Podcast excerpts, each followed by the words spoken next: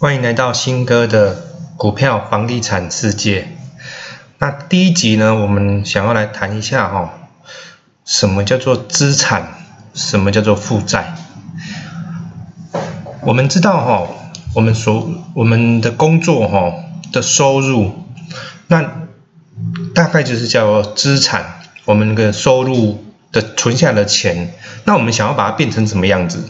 可能我们想要把它变成股票啦，甚至有一些最近我看到一些年轻人，就我们公司的一些听我们公司的经理讲，哎，他们的业务哦，一个月可能薪水三万多块，居然每一个人都买宾士或是 B M W，他们把买车买车这个这这个事情哈，把它当做是资产，哎，其实是蛮奇怪的现象，为什么会这样子呢？其实探讨一个原因就是说，对于年轻人来讲，他可能买不起房子，但是他可以买得起车子啊。那种年轻人，那大概二十几岁那种的，刚出社会，那你要想哦，买车子，哎，这件事情，哎，是好事，但是呢，这叫做广义来讲，这个叫做工业化。量产产品这些东西哈，会随着时间的哦年资啦，就是车的那个年份呐，吼耗你的公里数啦，它慢慢的、慢慢的没有价值。你要想哦，你去买一台车，不管是保时捷啦、宾士或是 B M W，你买从交车的那一天，你从你拿去隔壁，比如说拿去马上拿去这个中古车行，把它估掉卖掉。哦，那可能一开，哦，这个中古车行直接跟就跟你说收购，可能就是七折或是八折，这样子跟你收购。所以呢，汽车这个部分我把它列为叫做负债。哦，你可能买了之后，你哎，你可能就是要一些哦保养啦、油费啦、这个保险费啦等等等等之类的，甚至开比较快还有罚单。哦，所以所以说哈。我一开始都鼓励哈年轻人哈，就是你刚哦出社会，你应该是去增加你的资产哦。什么叫资产？哦，比方说你可以买一些股票哦，买一些小额的股票，它可以创造一些收益。什么叫收益？就是可能就是五趴的收益，就是股息啦、配股配息啦，这个。大大概是这样子，所以股票呢，我列我把它列为叫做资产。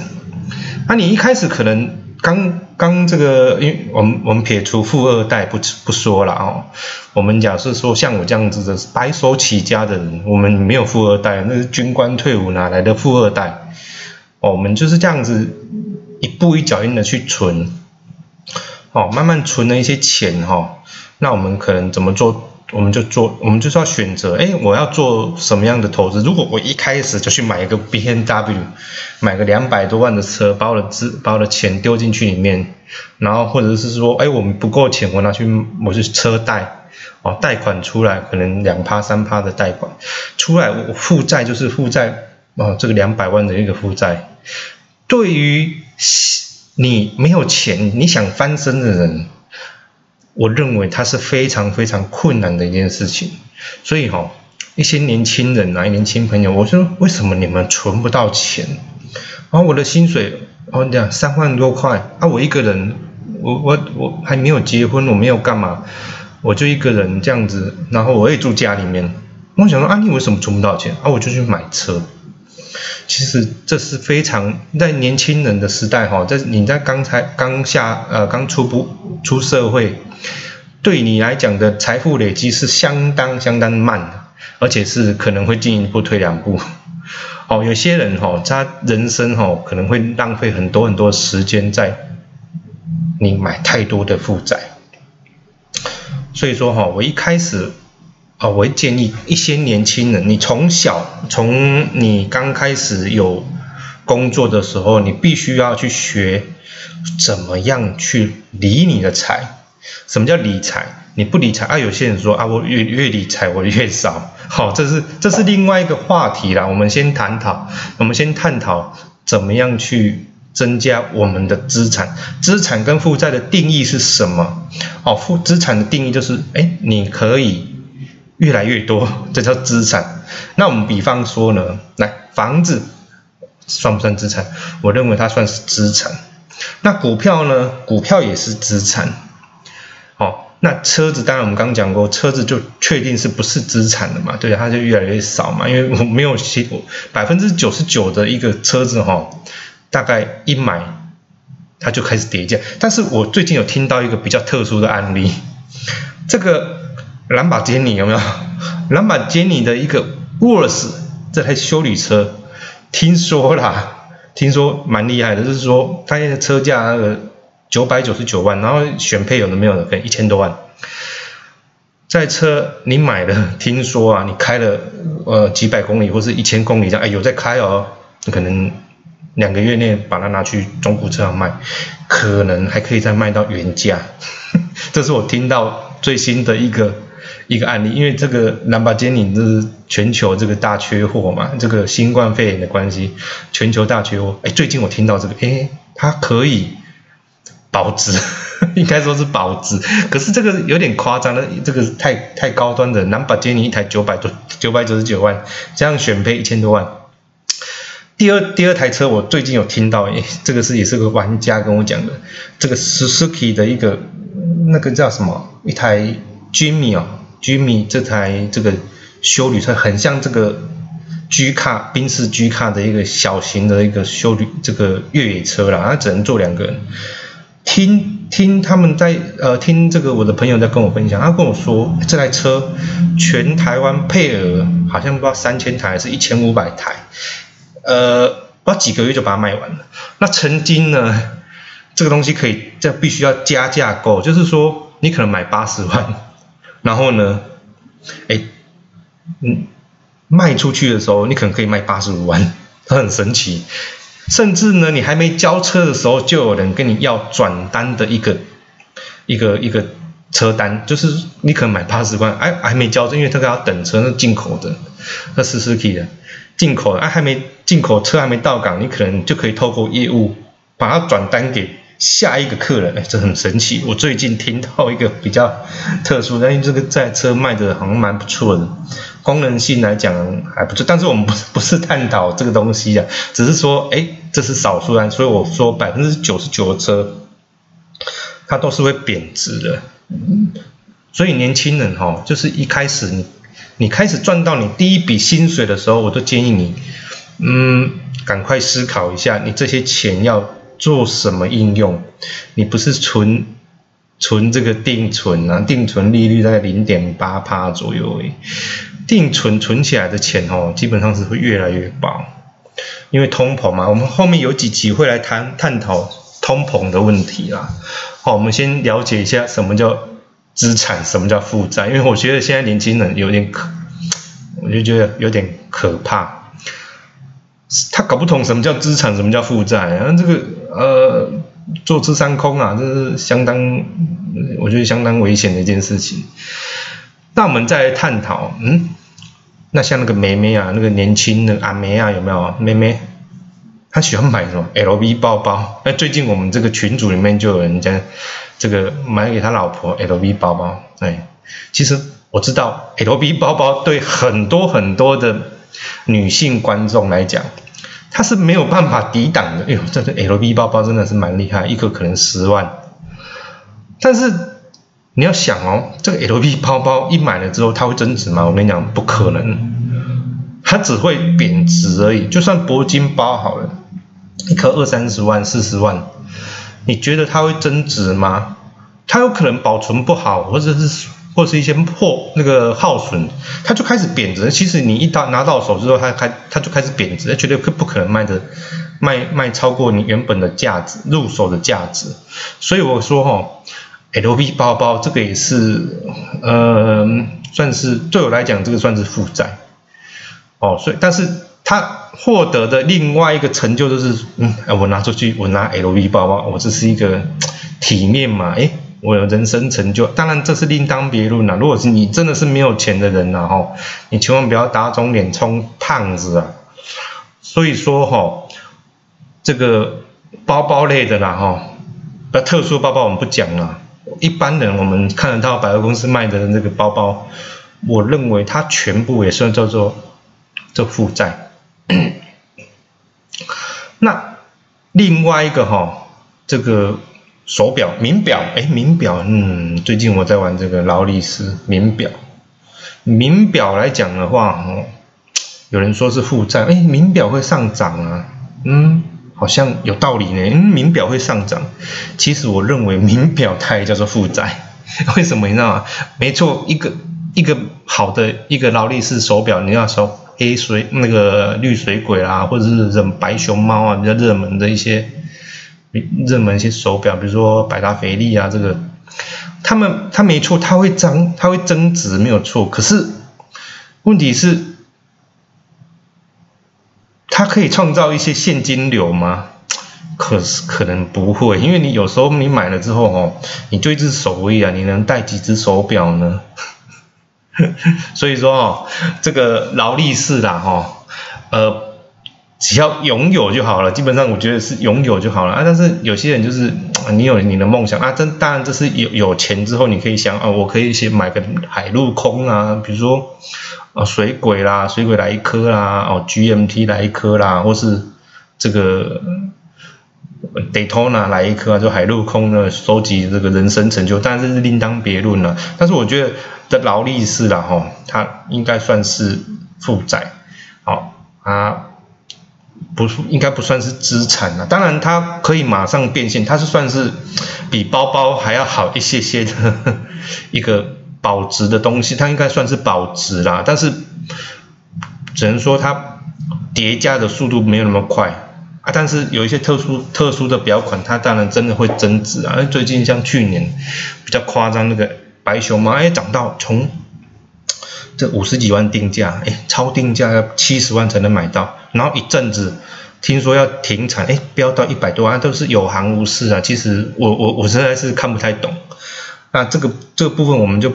不探讨，因为我认为哈，劳力士你带的，你没有办法创造现金流。我们讲现金流是，比如说股息、股息啦，或者是说房租收入，嗯，这我认为它这是一个呃资产的一个概念。那有人讲啊，哎，那新哥，这个我们讲，我们买这个房地产呢，哦，房地产当然是个。这个资产，因为我应该是应该说，哦，它叫做好的一个负债，你 你不可能买房地产不借不借钱吧？你可能就是借的八成，可是呢，这八成借来之后，你可能把它拿去出租，哦，把它创造一些现金流进来，哦，这个对于你来讲，这是也是个好事，因为毕竟。房子呢，有时候会增值啊。你买的地段比较好的话，当但是你不要跟我讲新哥，你呃买那个啊绿岛啦，买那个这荒郊野外、荒郊野岭那种鸟不生蛋、鸡不拉屎的地方，那可能就比较困难啊。我们讲的房地产，它其实它也有美感啊，就是说也它有诀窍，说哎你该选择哪边啊？但是后面我们去去探讨。我们第一集先讲比较简单的，我们先把自己。的定位搞清楚来，我们是要创造我们自己的资产，还是创造我们自己的负债？资产创造的多，你久了之后，你就会越来越有钱，甚至资产它会增值，资产变成更大的资产，就像母鸡有没有？哎，母鸡生蛋，那你可以养很多很多只母鸡啊，可以生很多很多蛋啊，这是一个概念，大概是这样子啊，所以。尽量去减少你所谓的嗯负这个负债，好，比如说车子啦，嗯，比如说包包啦、衣服啦之类的，这个能穿就。但是你也不要特别小气啊，就是该花的你要花，就是可以尽量的在你还没有很多钱，或者是你刚出社会的时候，经济能力比较没那么高的时候，你可以去。减少你一些消费型的支出，然后创造一些你的存款，哦，跟你的这个资产。但是存款哦，就尽量不要拿去存定存啊，因为定存真的是等于是负成长。你不要觉得定存的利息有零点八趴，哎，我是增值哦，不是啊，其实是负负增值啦，就是因为你有通通货膨胀的问题呀。这个商业周刊讲啊，哦，今年，哦，今年我们的这个通货膨胀，这个这也不是商业周刊讲的，这是美国，美国也是这样讲，通膨大概在两趴，二点五趴左右，但是这是。官方说法，那实质上呢？我认为它应该是三趴以上的啦，因为你看哦，最近东西就这么涨成这样子，热水器呢，哼一台涨五百，一万一万，我们呃这个热水器卖一万，定价是一万七千七，当然不会卖定价，卖一万六千块，哎，就一万六千块涨五百，看多几趴，有些有些东西啊，瓦斯炉它通常也是涨个三五百块，所以东西都在涨。所有的原物料都在涨，我也不知道为什么哦。这个就是疫情过后哈，这个爆炸报复性的消费产生的这个原物料暴涨，增加通货膨胀，美国印钞票，这是这些问题。所以哈，呃，我们回过来回过头来讲说，嗯，我们要怎么样去存钱，怎么样去增加你的资产哦？你可以朝着这些方向。朝着这些哦增加资产的这个部分去策略，比如说你就是多多多少去理一点财嘛，你就不要每天哦每天就是想着就是打电动，哎，每天就想着嗯混吃等死混吃，哎脑袋都空空，就是这样子是不好的，每天去想说创造一些嗯。怎么样去创造一些效益出来？你的专长是什么？哦，你的，比如说每个人都有他自己的专长嘛。比如新哥的专长可能就是嗯嗯投资，可能就是教人家怎么投资，可能就是嗯教你怎么开店做老板哦，教你怎么样让你的钱变大哦，这是可能这是我的专长。那可能我的专长就是买房地产。哦，可能看房地产，诶，这个地方看起来还不错，哦，怎么样去去投资房地产？这可能也是我的专长。不要去做不是你专长的事情，像我就现现在我就不会去安装热水器啊，这是这这对我来讲有点累，哦，装台装一台热水器六百块，哈，这太太太困难了，而且这个这力气也不是很大。也不是很说，嗯，当然以前刚开始做的时候，刚开始创业的时候，什么都是要自己做，很辛苦啦，说实在真的蛮辛苦的。但是到一个阶段之后，哦，曾经我去帮一个有钱人，就是我们这边高雄这个这个有钱人，帮他做厨具，他这也是这个房子哈，非常非常大哦，大概有三百平左右。那这个这个这个老板呢，这个我的客人呢，哈，他就跟我讲，啊，你哈现在刚创业这么年轻哈，你现在什么事情都可以自己做，但是当哈你这个一段时间之后，五年了，你什么事情都还是自己做的时候，我跟你讲，你是失败的。他跟我讲这件事情，我觉得嗯蛮有道理的，所以呢。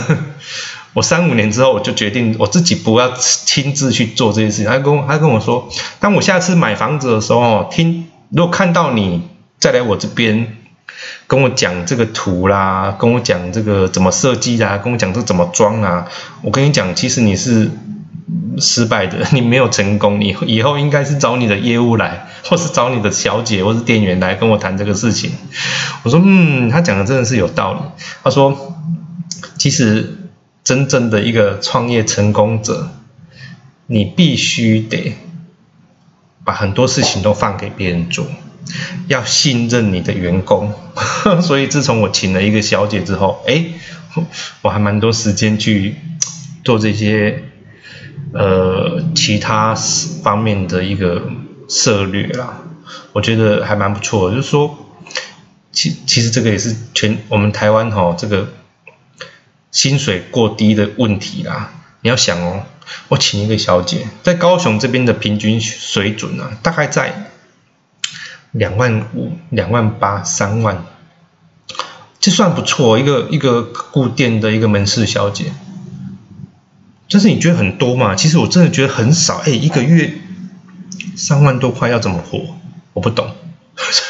所以，我开的比我开的这个薪水的条件比一般的、一般的一个这个门市小姐还要高。我这他们这个连连奖金啊什么连领，有时候领到三万五、四万、三万五、三万六，嗯，大概是这样。可是我还是觉得真的是蛮少的。其实，所以说慢慢的、慢慢想办法来帮我的这个，然后稳定之后哈，来创造更多的效益之后，慢慢的帮他加薪。我觉得这是一个呃，作为台湾的企业主，你必须得做的事情，就是说，你总不能让一个呃这个。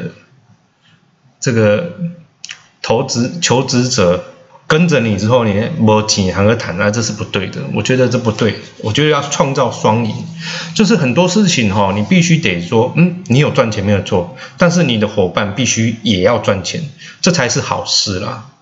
哦，所以说我们一开始哈，我们第一集我们先探讨一些资产 跟负债的问题，后面资产跟负债的观念，我们会带到所谓的财报去做。一个讨论，比如说，哎，我们红海，我们在股票投资社里面去谈的长期持有的红海，哦，我最近发现真的很多人私讯我说，哎，秦哥，这个这个红海的子公司啊，什么什么啊，到底怎么财报怎么看？哈，到底这个这个。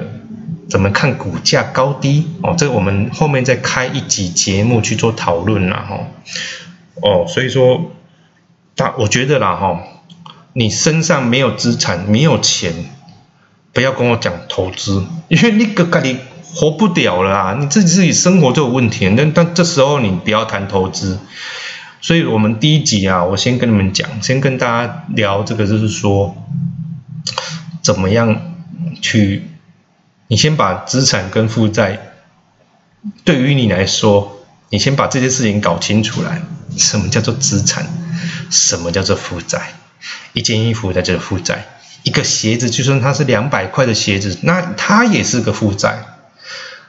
好，怎么样去在你没有钱的时候缩减你的一些需求？好。比如说，嗯，女孩子很喜欢去做指甲，哎，她资产还是负债？当然是负债啊！啊，这是一个无无，你没有做指甲会不会怎么样？不会怎么样。你没有洗，你没有去做头发啊？有人做个头发五千块，哎，对，这都是负债。你可以缩减很多很多你要的负债，哦，然后增加比较多的资产。有很多资产的时候，你再去谈你的梦想，因为任何的梦想。都要有钱去做实现，没有没有钱，你不要跟我讲梦想啦，太夸张。像像我的梦想是什么？其实我跟我自己讲，我的梦想是什么？我的梦想就是环游世界，我可以什么事都不管，我我可以在这个欧洲啦，甚至日任何一个。世界呃，这地球上任何一个地方旅游旅行，我觉得这是我的梦想。当然现在比较困难了，新冠肺炎的关系，我们就守在台湾。但是这也是我心中的梦想之一啊，就是我要很多很多的被动收入，来支撑我以后退休的生活，这是我要的梦想。绝对不会是守在一间店面里面，一直永远的固店 当老板，这不是我的梦想，这不对的。哦，所以说我自己起免我自己是这样子啦。当然，大家可以想想，喂，你要的是生活是什么？所以我从呃十，我二十二岁进军中工作了第二年之后，就觉得嗯。这个生活，嗯，这个上尉军官、空军军官，嗯，这个一个月薪水大概五万块的生活，绝对不是我要干的事情，绝对不是我要做的生活，所以毅然决然的，我几年之后，八年之后我就退伍了。然后我持续的一直朝着我的想法去做，这样子，所以大家去思考一下，怎么样去创造自己的财富，跟怎样缩减你的消费，然后。创造就是开源节流嘛。当你的消费缩到一个地步之后，不能再说，那请你去开源吧。因为节流是节，因为你你赚了赚了一块钱，不叫赚一块钱，你存下来的一块钱，那才才才叫一块钱。所以有些年轻人啊，他真的是搞不通、搞不清楚什么叫做资产，什么叫负债，这是我觉得很可怕。所以哈，我我觉得有些人啊，尤其是，然后富二代就算了，这个白手起家的年轻人，我真的不懂他们在想什么哎，探探十块赚十块钱，那花花九花九块钱 存一块钱下来，我说啊，你这样存的速度会不会觉得太慢？嗯，他说有点慢，他说没办法啊，我就啊看那个房子那么贵，我也买不起啊，那啊我只好买车子啊啊啊就。交个女朋友哦，啊，这看电影啊，什么什么的哦，这出手还蛮阔阔绰的哦，请吃饭啊什么的，高级餐餐厅啊，哦，其实这个都在很年轻的时候，我真的觉得真的是不好啦，哦，所以说你要先去存你所谓的资产，存多了之后，再来谈说，哎，我要怎么做投资。当然也不要觉得，哎，我我一定要存到一百万之后我再做投资，不是不不对的，太慢了。存到两万三万块，你就可以开始投资了。从从便宜的股票开始买吧，对不对？也是哇，发愿，哎，我要存到被动收入，嗯，股息一年可以两百万哦。自己去思考一下，怎么样创造你自己的被动收入，怎么样创造你的负资产。巴菲特有讲啊，最厉害的复利，哎，是复利吗？嗯，我没有记错，应该是这样。然后最厉害的方式就是你今天睡觉的时候，而你还在赚钱，这是最厉害的一个商业商业模式啦。所以你要去思考说，哎，我怎么样？我在睡觉的时候，我还是有人在赚钱。这世界上还有一个人，还有一一些东西在帮我赚钱。要思考到这个问题，哎，当你的。你在睡觉的时候还可以赚钱，赚的比你本业多的时候，我跟你讲，你可以跟你的老板拜了，你可以跟你老板说，老板我不干了，我要去创造我的梦想，我要去，我要去环游世界。